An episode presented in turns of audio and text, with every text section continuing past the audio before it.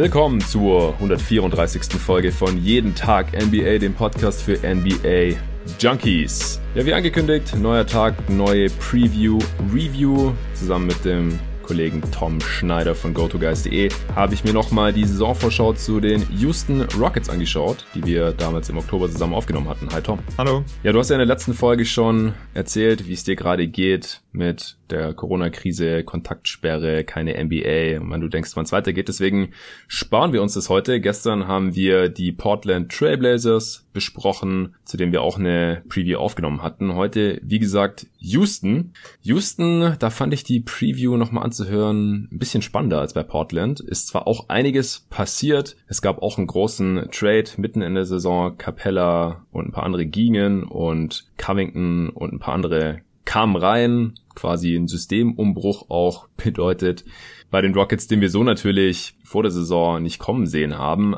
Allerdings sind die Gründe, warum das passiert ist, jetzt nicht komplett überraschend gewesen, beziehungsweise die hatten wir eben schon kommen sehen. Im Sommer gab es ja den großen Trade, Chris Paul für Russell Westbrook und in der Preview hat sich dann natürlich auch fast alles um die Combo Westbrook-Harden gedreht. Wie passt Westbrook in dieses System? Passt er sich ans System an oder muss das System an ihn angepasst werden? Sind die Rockets dadurch besser oder schlechter? Das war wirklich sehr, sehr spannend. Damals schon fand ich, ich war extrem gespannt auch auf die Saison. Du hast die Rockets jetzt während der Saison auch genauer verfolgt, wie ich weiß. Und deswegen bin ich gespannt drauf, wie zufrieden du jetzt im Nachhinein mit unserer Preview zu den Rockets so warst.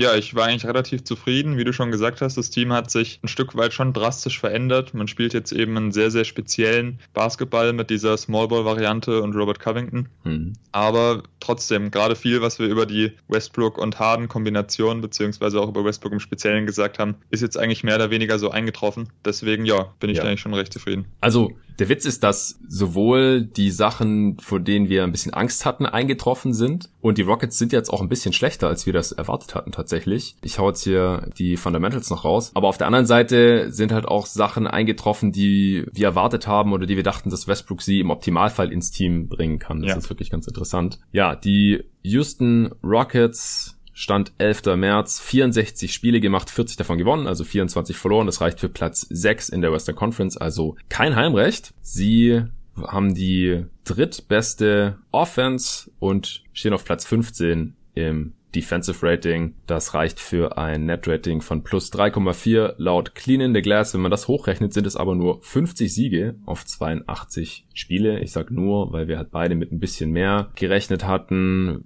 laut 538, basierend auf dem Raptor-Statistikmodell, steuern sie aber auf 52 Siege zu. Ja, das basiert nämlich auf dem Kader, wie er eben jetzt aussieht und nicht auf dem Net-Rating, das eben unter Umständen auch mit dem anderen Kader kam. Und so ist es ja auch bei den Rockets. Also was Clint Capella zu diesem Team gebracht hat, ist jetzt hier in diesem Statistikmodell dann halt nicht mehr drin, beziehungsweise halt ist hier Covington schon stärker eingebucht und da geht halt dieses Statistikmodell auf 538.com von zwei Siegen mehr aus interessanterweise, das ist dann schon wieder näher an unserer Prediction dran, beziehungsweise ich glaube ich sogar genau deine Prediction. Du hattest 52. Genau, ich, ja. 52 Siege, ja. Ja, nice, Glückwunsch.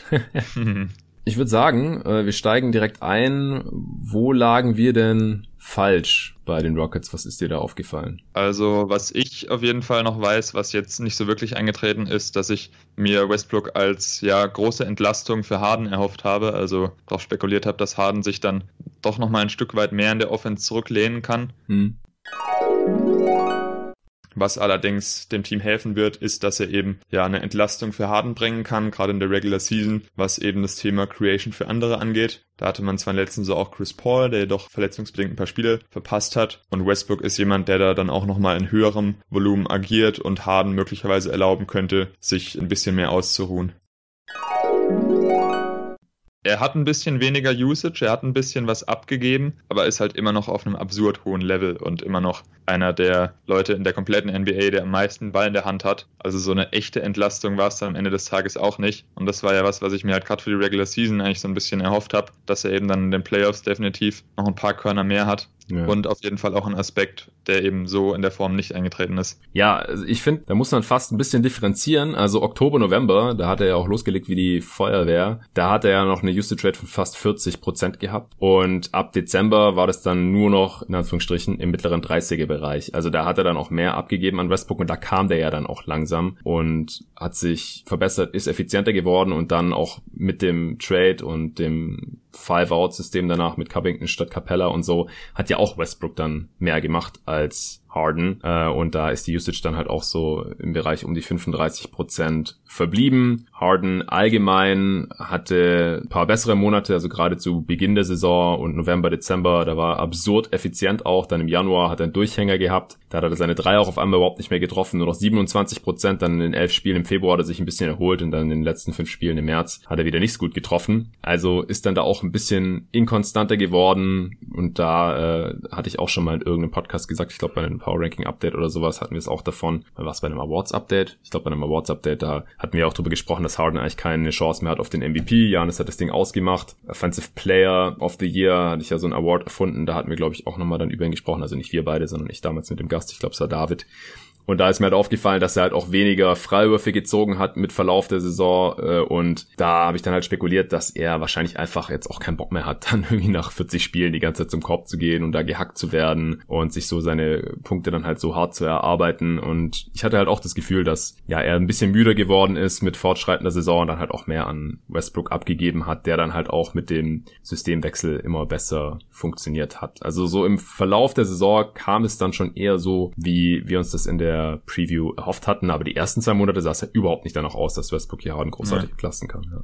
Ja, und das ist, also du hast da gerade einen guten Punkt aufgemacht. Ich finde, man muss bei der Rocket-Saison in vielerlei Hinsicht eben wirklich so ein bisschen unterscheiden zwischen dem Pre-Trade-Team und ja. dem Team danach, weil sich wirklich einige Aspekte geändert haben. Mhm. So zum Beispiel eben auch bei Westbrook, wenn man allein auf den Dreier schaut. Also wir hatten ja auch so ein bisschen überlegt, nimmt er jetzt mehr Dreier in dem System, obwohl er nicht so gut trifft? Mhm. Verzichtet er auf die Midrange und sowas und er hat auch in der ersten Hälfte eben mehr Dreier genommen, aber jetzt in diesem neuen Small Ball Team dann eben den Dreier nochmal ein Stück weit zurückgeschraubt und es hat sich auch positiv in seinem Spiel bemerkbar gemacht. Ja, also es ist auch was auf jeden Fall, was ich mir aufgeschrieben habe. Ich habe gedacht, okay, unter Daryl Morey als GM und Mike D'Antoni als Coach müssen sie ihm eigentlich die Midrange austreiben. Ich habe gedacht, Dreier darf er bestimmt immer noch nehmen unter Mike D'Antoni.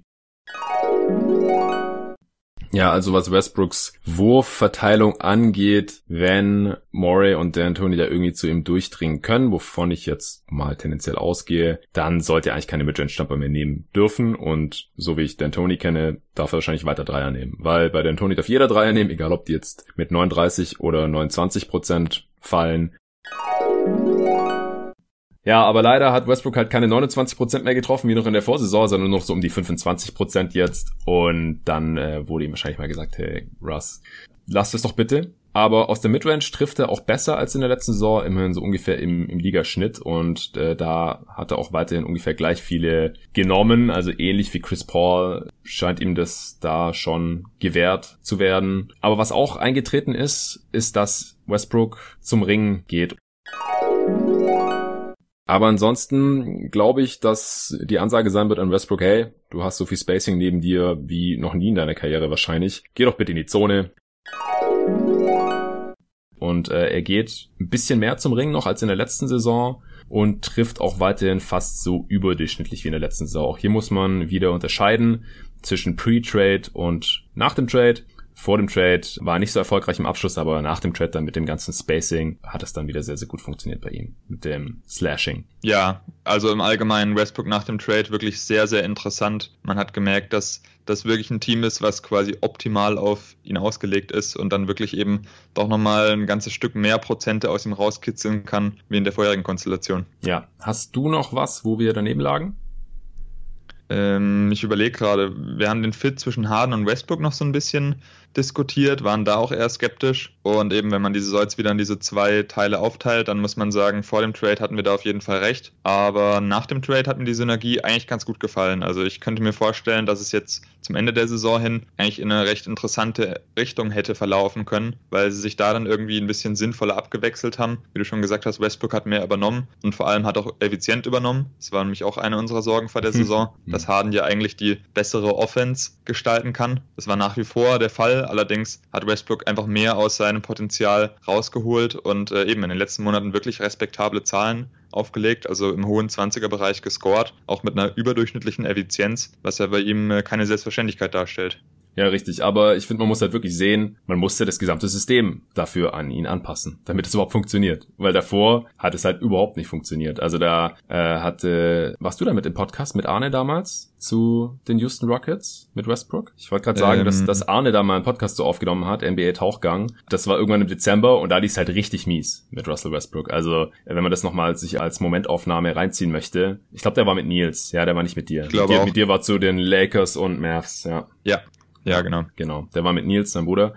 Grüße gehen raus. Auf jeden Fall, äh, das hat damals die Situation mit Westbrook in Houston sehr, sehr gut abgebildet und das hat ein katastrophales Bild gezeichnet, aber das war damals halt auch zutreffend.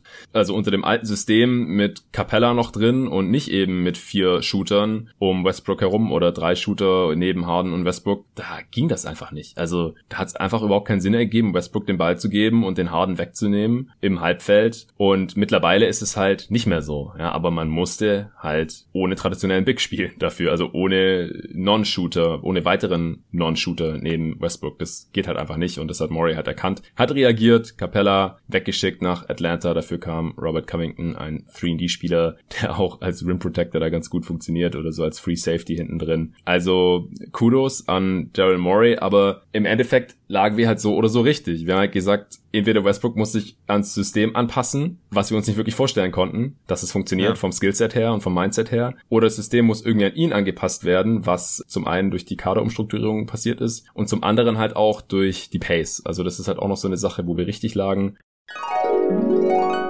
Also ein Element, wo Westbrook eben auch noch helfen wird, ist die Transition. Die hat man letztes Jahr jetzt nicht so häufig gesucht. Ich könnte mir aber vorstellen, dass es mit ihm wieder mehr kommt. Und ich denke, das sind dann eben die Angriffe, wo, die auf jeden Fall über ihn laufen, wenn er sich eben selbst mhm. einen Rebound holt und dann direkt versucht, das Spiel schnell zu machen. Aber wie du schon sagst, sobald sie dann in Halfcourt-Situationen kommen, da wird es halt dann schwierig, weil an sich ist Harden eben der bessere Creator für sich und auch in meinen Augen der bessere Creator für andere. Das heißt, der Ball sollte eigentlich in seine Hände, weil er es eben im Halbfeld deutlich besser ausfüllen kann. Dann muss man sich aber überlegen, okay, was macht man jetzt mit Russell Westbrook?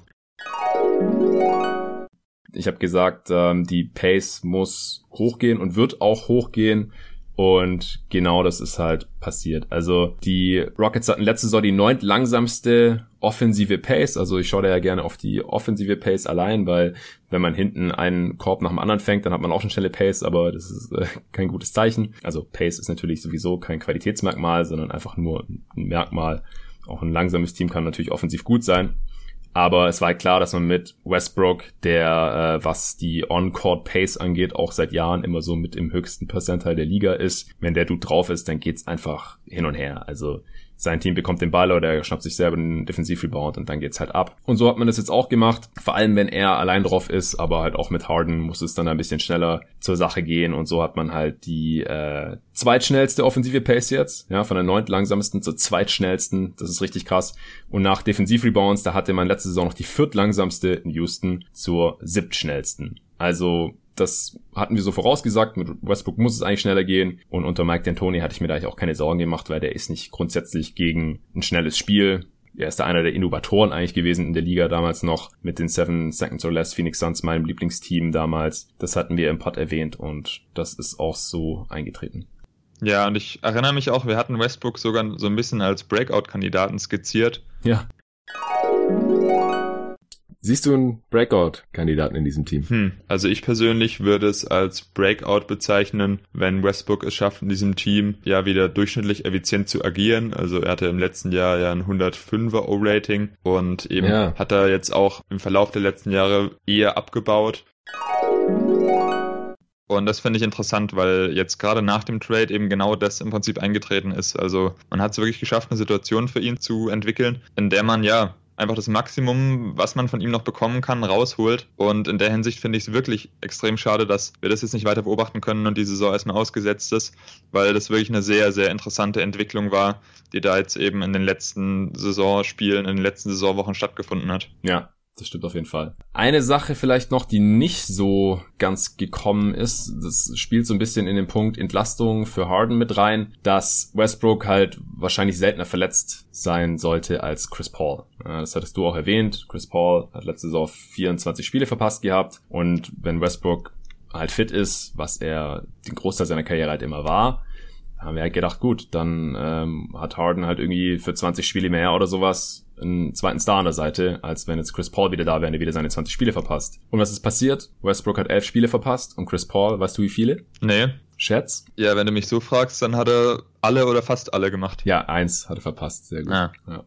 ja. war so nicht unbedingt äh, abzusehen, aber so kann es halt auch kommen und jetzt fällt dieser Punkt halt mal direkt weg. Also allgemein auch ich habe in der Preview auch nochmal lamentiert, nachdem ich es ja auch im Reaction Pod damals im Juli direkt gesagt hatte. Ich verstehe einfach nicht, wieso Murray für Westbrook so viel draufzahlen musste, weil Chris Paul und Westbrook halt spielerisch ziemlich nah beieinander sind, sind komplett unterschiedliche Spielertypen. Aber Chris Paul war in Houston der bessere Fit. Ich habe auch nochmal gesagt, ja, wir wissen nicht, warum er getradet wurde, ob er getradet werden musste. Äh, war die Beziehung zwischen ihm und Harden kaputt? Gab es da eine Trade-Forderung oder was weiß ich? Keine Ahnung. Aber wenn man halt diese beiden Spieler schon gegeneinander tauscht und die verdienen ungefähr gleich viel, aber Westbrooks Vertrag geht halt noch viel länger, dann verstehe ich halt nicht, wieso man dann als Houston da noch irgendwelche Picks oder Pick-Swaps mit draufhauen muss.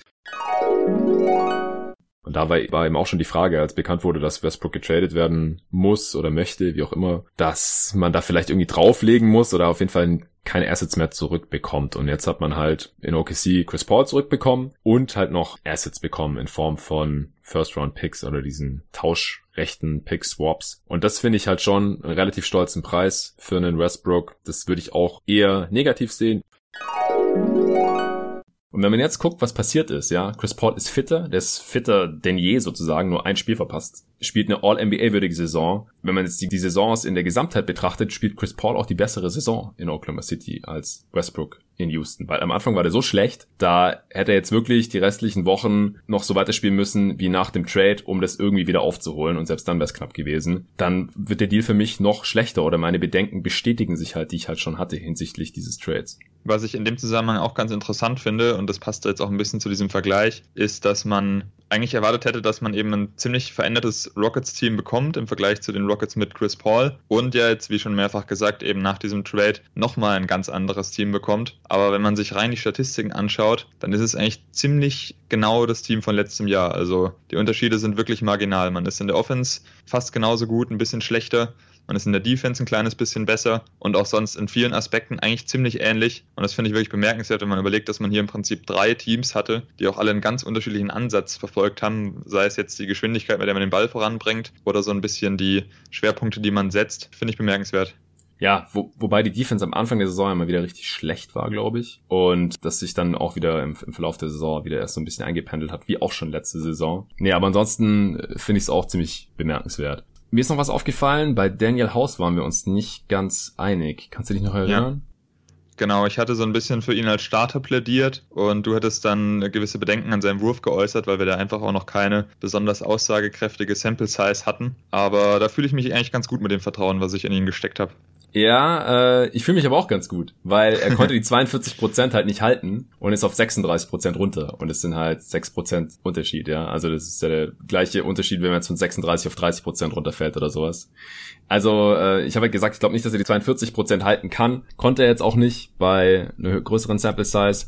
Du hattest ihn auch bei den Breakout-Kandidaten noch so genannt. Da habe ich auch gesagt, ich glaube nicht, dass er statistisch einen großen Schritt machen wird. Und siehe da, er hat letzte Saison 9 Punkte, 4 Rebounds in 25 Minuten aufgelegt und jetzt legt er 10 Punkte, 4 Rebounds in 30 Minuten auf. Also er hat mehr oder weniger gehalten, auch wenn er die Dreiquote nicht ganz halten konnte. Das hatte sich ja in Playoffs schon angedeutet. Aber ähm, unterm Strich, du hattest auf jeden Fall recht, dass er meistens der Starter ist. 47 von 58 Spielen gestartet. Ich hatte gedacht, dass vielleicht Eric Gordon mehr startet, mehr starten muss auch, damit man ein bisschen mehr Guard-Defense hat. Aber Eric Gordon ist ja auch so ein Thema. Wir fanden auch seine Vertragsverlängerung ziemlich gut in dem Podcast und er war die Saison halt fast nie fit und wenn er gespielt hat, dann äh, war das auch nicht besonders gut in den 34 Spielen. Nur 13 davon gestartet übrigens. Äh, 37% aus dem Feld, 32% von der Dreierlinie. Das ergibt ein Offensivrating von, wo ist er, 103. Also der ist wirklich ein bisschen eingebrochen. Also ich hoffe, dass der jetzt mit 31 nicht einfach schon schlechter geworden ist, sondern halt, dass irgendwie noch Nachwirkungen, ich glaube, was hatte der Knieprobleme, glaube ich. Ja, ich glaube auch. Ja. Ähm, klar, und Knie, äh, das kann natürlich übel sein, wenn man Basketball spielt, da, dass man da direkt äh, viel schlechter wird. Aber Gordon eher enttäuschend. House hat da die Erwartungen schon weitestgehend erfüllt, das stimmt schon. Ja, also Breakout sind wir uns absolut einig. Das war es jetzt nicht. Also dafür hat sich einfach zu wenig verändert. Aber meine Hoffnung, dass sich das, was er angedeutet hat, zumindest stabilisiert, würde ich schon insoweit als eingetroffen bezeichnen. Du hast gerade gesagt, eben die Quote ist schon noch mal ein Stück weit runter, aber er ist immer, er scheint immer noch ein solider, zuverlässiger Schütze zu sein und jetzt halt wirklich mit deutlich mehr Sample Size. Also er hat jetzt 311 Dreier in der Saison genommen. Und es sind eben mehr als in den beiden Saisons davor. Also scheint der Wurf schon so ein bisschen der Skill zu sein, weswegen man ihn in die Lineups reinholt. Ja, ja. 36 Prozent ist ja auch durchaus respektabler Wert. Er nimmt auch ziemlich viele, bisschen weniger auch als noch in der kleineren Sample Size. Letzte Saison aber 42 Prozent wäre jetzt schon krass gewesen, wenn er das hätte halten können. Das, ja. Das wäre elitär. Und ich kannte ihn ja auch schon ein bisschen von Phoenix und, und so und ich dachte einfach nicht, das ist, das ist kein so krasser Shooter jetzt. Ja, dass Nee Nee nur als Trade-Masse gesigned wurde mit seinem komisch konstruierten Vertrag, 2,5 Millionen garantiert, aber dann bis zu 10 Millionen mit irgendwelchen likely Incentives das äh, hatten wir damals schon erkannt. Es war damals auch schon klar, dass trotzdem nur die 2,5 Millionen zählen würden in dem Trade. Er wurde dann, der war nicht in dem Trade drin, oder? Zur Deadline? Hm, ich glaube schon. Ich schau gerade mal, ich habe es hier offen. Ja, schau mal nach. Aber ja, auf jeden. Fall ähm, gab es keinerlei spielerische Gründe, warum er gesigned wurde. nee, aber er war mit drin tatsächlich. Er war mit drin, okay. Atlanta getradet, ja. Ah ja, okay. Schau, das habe ich schon gar nicht mehr im Kopf gehabt. Dann hat sich ja gelohnt, das Signing, ja. Hm. Aber er hat auf jeden Fall keine einzige Minute gespielt für Houston. Ja, Genau. Ja, ich finde, ein Punkt, wo man äh, vielleicht nochmal einhaken könnte, wäre, wir haben uns ja echt viele Gedanken zu Westbrook gemacht, haben zum Beispiel ähm, spekuliert, ob er mehr als Cutter in Erscheinung treten wird mhm. was jetzt nicht so wirklich passiert ist, was wir aber auch, wo wir uns eher schwer getan haben, uns das vorzustellen. Aber ich fand ihn jetzt gerade am Ende in diesem Smallball-Lineup defensiv auch durchaus interessant. Also ich hatte das Gefühl, dieses Lineup mit wirklich dem ultimativen Switch-System passt ihm eigentlich ziemlich gut in die Karten, weil ich ihn in der traditionellen Pick-and-Roll-Coverage eben manchmal irgendwie ein bisschen verloren fand. Also ich fand, ja. der hat da nicht so gut mit dem Big hinter sich kommuniziert. Er ist im Pick gestorben und der Big musste so ein bisschen 2 gegen 1 spielen und dieses Switchen und dann 1 gegen 1 im Matchup verteidigen, da hat er mir wirklich gut gefallen. Also defensiv war war ich eigentlich jetzt gerade mit den letzten Eindrücken relativ zufrieden mit ihm, muss ich sagen. Ja, doch. Also da kann man auch sagen, dass es auf jeden Fall eher in die positive Richtung ging. Da hatten wir schon deutlich mehr Bedenken, die ja auch ja. begründet waren eben in den letzten Jahren. Aber das äh, Switching-System, das kommt ihm da natürlich auch noch zugute oder seinen Stärken in der Defense da auch. Wie zufrieden bist du noch mit deiner Off-Season-Benotung? Ich weiß gerade gar nicht mehr genau, was ich gegeben habe. Drei Minus. Du ja, genau. Es leicht unterdurchschnittlich. Ja, genau. Ich habe auch gesagt, 3 Minus, habe auch mit einer 4 Plus geliebäugelt, bin dann aber auch bei der 3 Minus gelandet im Endeffekt, weil, also ich fand den Westbrook-Deal ja wirklich nicht besonders gut, also halt gerade wegen der Picks, die man da noch mitgeschickt hat und der ganzen Unsicherheit. Aber ich fand halt alles andere, was sie gemacht hatten, ziemlich gut. Jetzt sieht der Westbrook-Deal also es gibt ja diese zwei Seiten, die ich gerade schon angesprochen hatte. Also zum einen funktioniert er jetzt, zuletzt. Man musste ja das ganze System nochmal anpassen, also da noch nachjustieren quasi zu Deadline, noch weitere Deals machen. Und zum anderen aber sieht Chris Paul so gut aus in OKC, dass halt das vom Value her nicht mehr ganz passt. Der Gordon-Deal ist wie gesagt auch schlechter. Äh, dafür sieht Daniel House gut aus und Ben McLemore ist ja zumindest auch ein Rotationsspieler geworden. Also ich bin immer noch zufrieden mit meiner 3 Minus bis 4 Plus. Und du? Mm, ich muss sagen, hätte ich damals gewusst, was die Folgemoves sind und wo man jetzt quasi steht, hätte ich es, glaube ich, ein bisschen besser gesehen, weil mir hat damals auch ein bisschen die Vision gefehlt, mhm. eben warum man sich Westbrook ins Team holt, was, was man sich davon verspricht, was das langfristige Konzept ist. Und diese End, äh, Endstufe, sage ich jetzt einfach mal, dieses Smallball-Team, fand ich persönlich schon extrem interessant. Also ich hätte mir auch durchaus vorstellen können, dass sie da am Ende der Saison nochmal einen kleinen Run hingelegt hätten, sich dann vielleicht sogar im Homecourt etablieren können und auch für die Playoffs hat mir das Team, wie es jetzt am Ende aussah, ein Stück weit mehr gefallen. Einfach, ja, weil es eine sehr, sehr radikale Idee war, die aber sehr gut zum Spielermaterial, was man hat, gepasst hat. Ja, doch. Also, das hätte ich schon auch gerne gesehen. Also gerade auch, weil es ganz unterschiedlich gewesen wäre von den Matchups her. Ja, gegen die Lakers, die halt mit LeBron, Davis und McGee normalerweise drei Dudes starten, die alle größer sind als der größte Spieler von Houston. Und gegen Aha. die Clippers zum Beispiel wäre das nicht so schlimm gewesen, ja, die quasi nur ein Big haben oder nur ein Big starten mit Subac und dann halt mit, mit Harrell, da, da noch von der Bank, der aber selbst auch nicht so riesige körperliche Ausmaße hat. Das wäre schon spannend geworden, auf jeden Fall. Ja, also was die Predictions an sich angeht, haben wir ja gerade schon gesagt, wenn sie jetzt auf 52 zusteuern, dann lagst du genau richtig, äh, auch mit deinem Under. Ja, die Over-Under dann lag, glaube ich, bei 53 und ich bin mit 54 halt drüber gegangen. Aber du hast ja gerade auch schon gesagt, die Rockets haben jetzt eher nach oben getrendet und wenn die Saison noch zu Ende gespielt worden wäre, dann hätte vielleicht auch ich am Ende dann recht gehabt. Äh, worst Case ist nicht eingetreten. Weißt du noch, was du gesagt hast? Äh, Best Case, sorry. Weißt du noch, was du gesagt hast bei dem Best Case, was dafür passieren muss? Ich, also ich weiß es nicht mehr genau, aber ich vermute mal, dass ich eben da auch so ein bisschen auf Westbrook abgehoben habe und dass er sich halt super in dieses Team integriert. Ja, und vor allem, wenn er früh erkennt, wie er das Team nach vorne bringt. Und es war genau. nicht früh, weil die ersten Monate nee. äh, haben da einfach viel gekostet schon. Ja. Und wenn er auch 24 Spiele mehr macht als äh, Chris Paul letzte Saison quasi, das hätte ich auch schon gesagt, das ist halt nicht passiert. Ja, aber ich glaube tatsächlich, dass du recht gehabt hättest, wenn diese Saison ausgespielt worden wäre, weil einfach dieser Trend mit dem Smallball-Team wirklich extrem nach oben gezeigt hat. Also ich glaube echt, sie hätten da sich noch ein bisschen nach oben korrigieren können und wären da auch vielleicht noch ein bisschen näher an unsere Best Cases rangekommen. Mhm, das könnte schon sein, auf jeden Fall.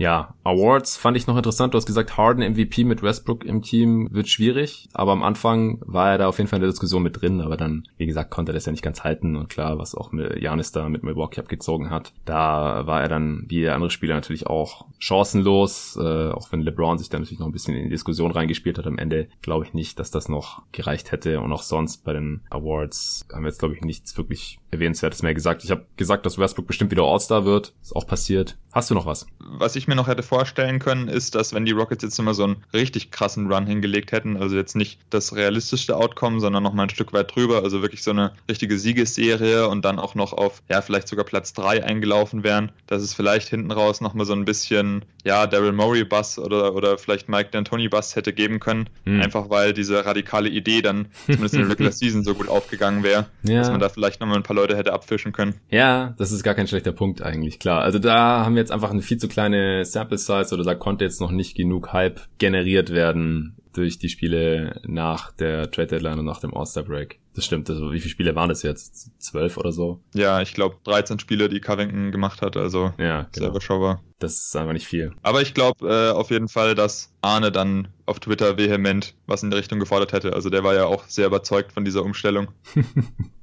Ja, ah, von, von der Siegbilanz her war es jetzt gar nicht so krass. Also sechs Spiele gewonnen, vier verloren nach dem All-Star-Break. Ähm, ist jetzt nicht so, dass die da direkt irgendwie neun von zehn gewonnen haben oder sowas. Nee, nee, aber die Lineups sahen wirklich sehr gut aus. Also sowohl der Eye-Test als auch die Zahlen mit Covington drin waren sie schon an beiden Enden ein wirklich nochmal verbessertes Team. Aber wie du sagst, halt wirklich in einer noch sehr kleinen Sample-Size. Also da darf man jetzt auch noch nicht zu viel drauf abheben.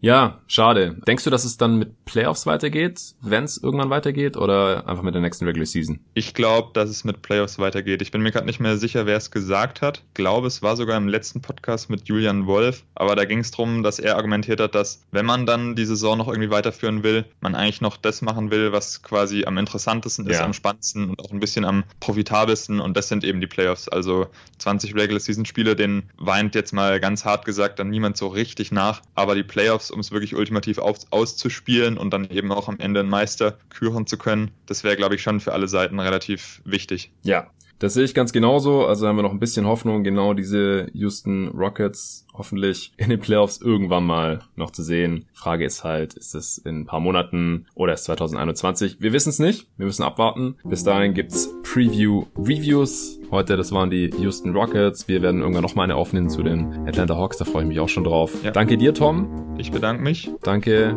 an alle Zuhörer. Ihr könnt Tom natürlich auch folgen, habe ich beim letzten Podcast vergessen, unter Tom-Schneider, aber das zweite E vor dem R hinten. Das wird weggelassen, also quasi Tom Schneider.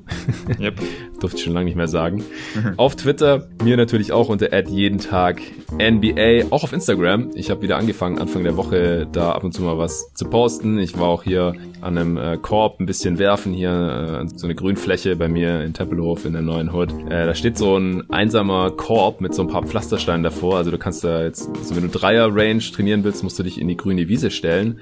Aber es ist besser als nix und das Ding ist nicht abgesperrt und da hat äh, auch niemand gezockt. Und dann konnte ich da in Ruhe bisschen, bisschen werfen wenigstens. Das hat mir schon sehr viel gegeben hier, jetzt im frühlingshaften Wetter auch mit 20 Grad in der Sonne. Und da habe ich gedacht, jetzt muss man wieder hier eine Story auf Instagram auch unter jeden Tag NBA gepostet werden. Und habe auch wieder gepostet, dass es weitergeht hier mit dem Podcast, weil ich freue mich wirklich, es macht Spaß und das Feedback ist auch sehr, sehr schön und, und sehr warm und motiviert mich natürlich auch. Also vielen Dank Leute für jeden, der mir Feedback gibt, für jeden, der hier zuhört. Dürft auch weiterhin gerne eine Review mir geben auf oder eine Bewertung äh, auf Apple Podcasts oder mir folgen auf Spotify, wenn ihr den Podcast da hört. Das pusht dieses Projekt jeden Tag NBA, das jetzt wieder läuft, auf jeden Fall weiter vorwärts. Und irgendwann braucht man dann aber auch wieder die NBA, damit es den Podcast jeden Tag NBA weiterhin geben wird. Das äh, würde dann natürlich unser Glück hier perfekt machen.